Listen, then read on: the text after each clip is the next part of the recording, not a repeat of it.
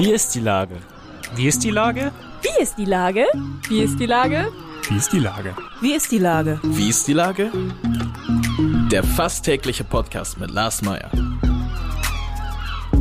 Wie ist die Lage? Unser fast täglicher Podcast als Kooperation von der Mopo und der Gute-Leute-Fabrik spürt tagesaktuellen Fragen nach. Seit 2020 kommen prominente Lenker und unbekannte Denker, also Barkeeper, Bäckerinnen oder Bürgermeister, knapp 15 Minuten zu Wort. Die Auswahl ist rein subjektiv, aber immer spannend und überraschend. Mein Name ist Lars Meyer und ich rufe fast täglich gute Leute aus Hamburg an. Unser Werbepartner, der das diese Woche möglich macht, ist das Mercado Altona Ottensen. Hier kennt man sich.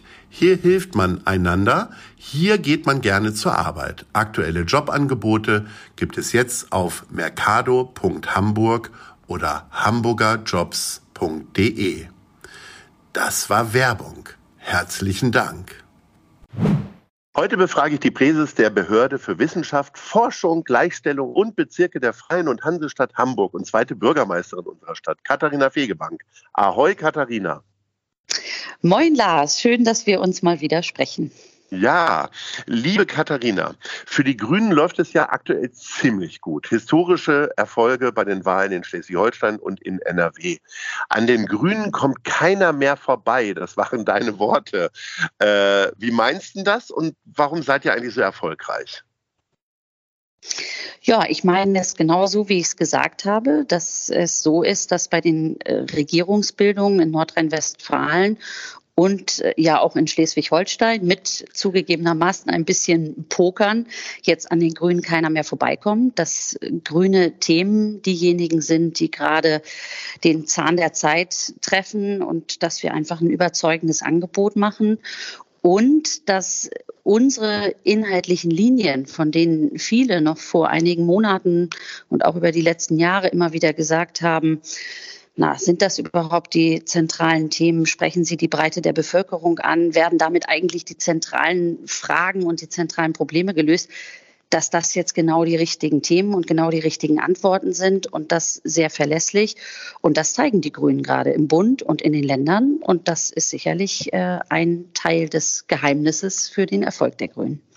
Dieses weiter gestiegene Selbstbewusstsein kann ja dem Bürgermeister nicht so richtig gefallen. Ist damit der Wahlkampf jetzt schon eröffnet, der irgendwann in drei Jahren eigentlich erst wieder stattfindet?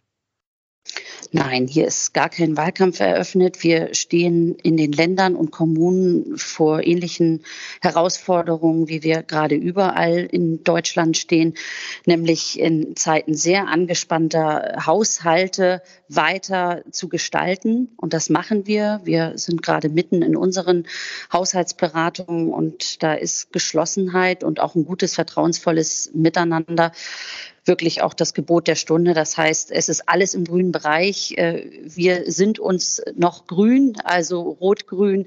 Und das ist auch gut so und das ist auch wirklich nötig, weil es große große Herausforderungen gibt. Wir leben in Zeiten multipler Krisen ein schrecklicher Krieg in der Ukraine, der, glaube ich, viele Gewissheiten nochmal in Frage gestellt hat dann äh, immer noch die Auswirkungen von Corona, die ja viele zermürbt haben und ähm, auch äh, wirklich Auswirkungen auf die unterschiedlichsten gesellschaftlichen Bereiche gehabt haben. Und wir haben immer noch die Klimakrise. Das heißt, wir müssen wirklich gemeinsam Antworten finden und das schweißt natürlich auch zusammen. Wenn wir schon über Zahlen sprechen, dann gibt es eine Zahl, die dir persönlich überhaupt nicht gefallen kann. Äh, nur 18 der 82 Mitglieder von Geschäftsführungen und Vorständen bei den wichtigsten Beteiligungen der Stadt sind weiblich. Äh, das wurde jetzt die Tage bekannt gegeben. Das ist ja doch schon ziemlich traurig und vor allen Dingen für dich als Senatorin für Gleichstellung ja mindestens eine Herausforderung. Oder ist das äh, so ein bisschen unter den Tisch gefallen bei all den anderen Krisen, dass du dich darum kümmern konntest? Nein, gar nicht. Das ist ein Thema, das für uns alle im Senat sehr wichtig ist. Wir haben ja aus unseren unterschiedlichen Ressortverantwortlichkeiten auch verschiedene Verantwortungen für unsere öffentlichen Unternehmen. Und da, wo wir Aufsichtsgremien besetzen, da sind wir schon mit Mindestquoten von 40 Prozent bei Frauen sehr gut dabei. Die Grundlage da war auch das sogenannte Gremienbesetzungsgesetz, das jetzt einige Jahre alt ist. Und das setzen wir um, das wenden wir konsequent an.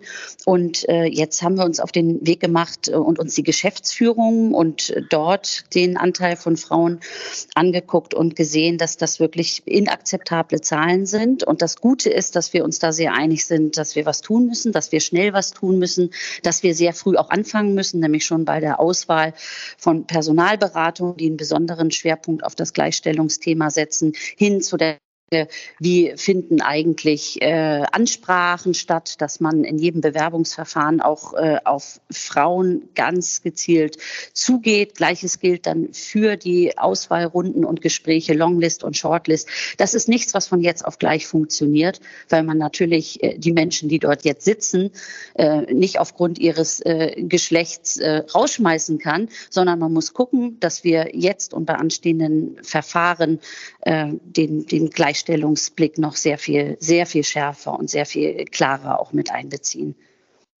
Jetzt äh, macht ihr ja wirklich die Arme oder die Türen sehr weit auf für die Besetzung der äh, Ämter für Frauen.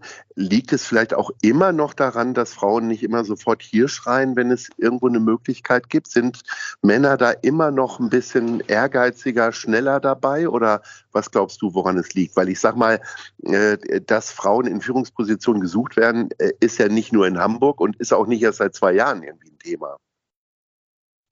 Ja, wir haben nach wie vor erschütternde Zahlen, auch wenn es um die Vorstandspositionen der großen Unternehmen, der DAX-Unternehmen angeht und mit dem Frauen in Führungspositionen Gesetz und äh, auch der äh, Quote, die dort jetzt fest verabredet wurde, äh, sieht man gleich erste Fortschritte. Also will sagen, was wir über Jahre versucht haben, nämlich über freiwillige Selbstverpflichtung Strukturen zu verändern auf allen Ebenen der Führung und des Managements, hat nicht funktioniert. Deshalb äh, bin ich jetzt noch mal überzeugter denn je, dass eine Quote auch der richtige Weg ist. Äh, das ist ja eine Debatte, die auch seit vielen Jahren geführt wird mit Pro und Contra. Ich war anfänglich auch skeptisch und bin inzwischen absoluter Fan. Das muss ich äh, ganz klar sagen. Und wir brauchen einen Kulturwandel. Und das heißt zum einen, dass ähm, der Erfolg von Unternehmen durch gemischt besetzte Teams und Führungsteams, divers besetzte Teams äh, eindeutig äh, unterstrichen und, und auch belegt ist. Und zweitens, dass natürlich durch Führung sich auch Strukturen in Unternehmen verändern. Und das brauchen wir. Wir brauchen eine, eine einladende Struktur, die auf die Ressource, die auf das Potenzial von Frauen setzt. Wir können uns das überhaupt nicht erlauben, auch mit Blick auf wirtschaftlichen Erfolg äh, und, und äh, auch Zukunft unserer Städte und unseres Landes, einen Großteil der Bevölkerung einfach außen vor zu lassen. Und deshalb ist diese Debatte diese Frage, wie Repräsentanz von Frauen aussieht, die ist wirklich überlebenswichtig.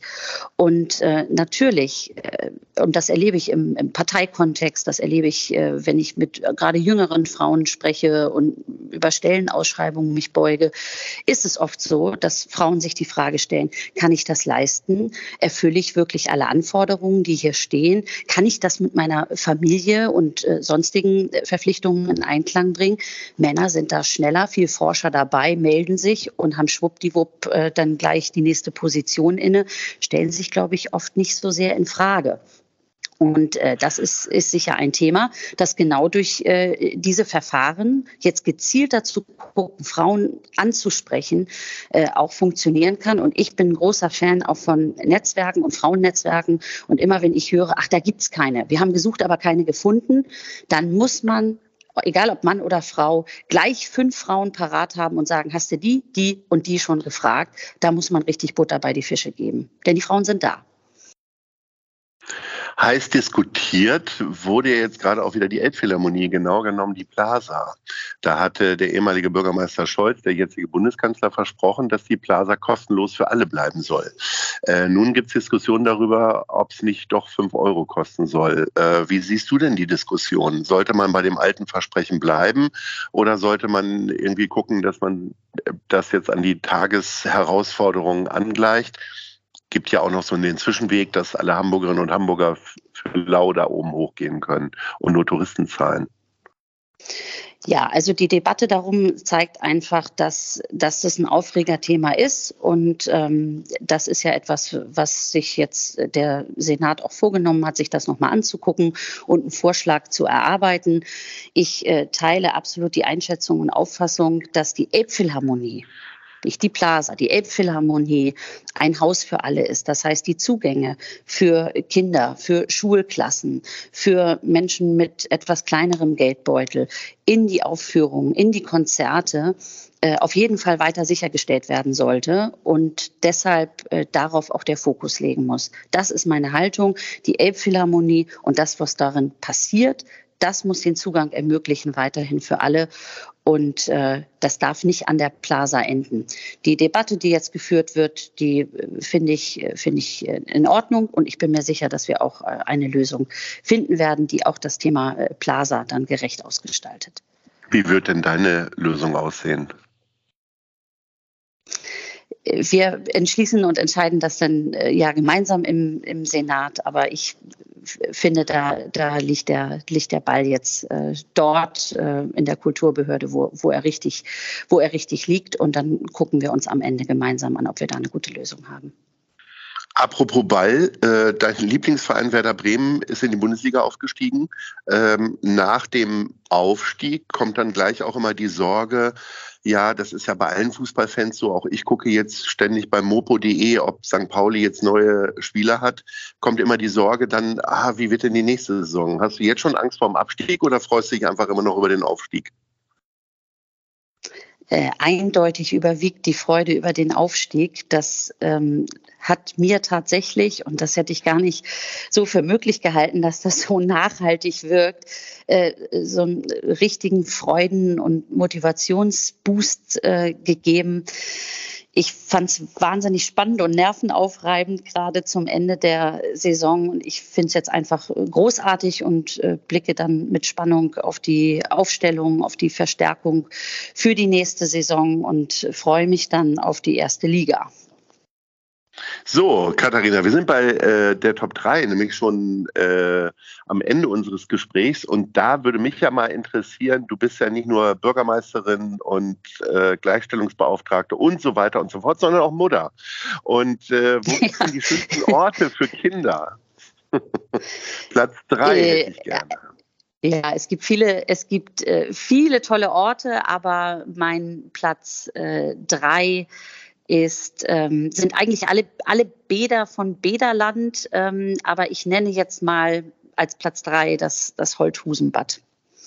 Ja, sehr schön. Also alles, äh, was mit zwei. Wasser zu tun hat, ist toll, aber es ist. Ja, ähm, natürlich. Ja, genau. Da müssen die Kinder ähm, dahin, was der Mutter gefällt, denke ich. Ne? Ja, nein, nein, nein, die sind auch echt kleine Wasserratten. Die finden das richtig, okay. richtig gut, aber das gefällt mir natürlich auch.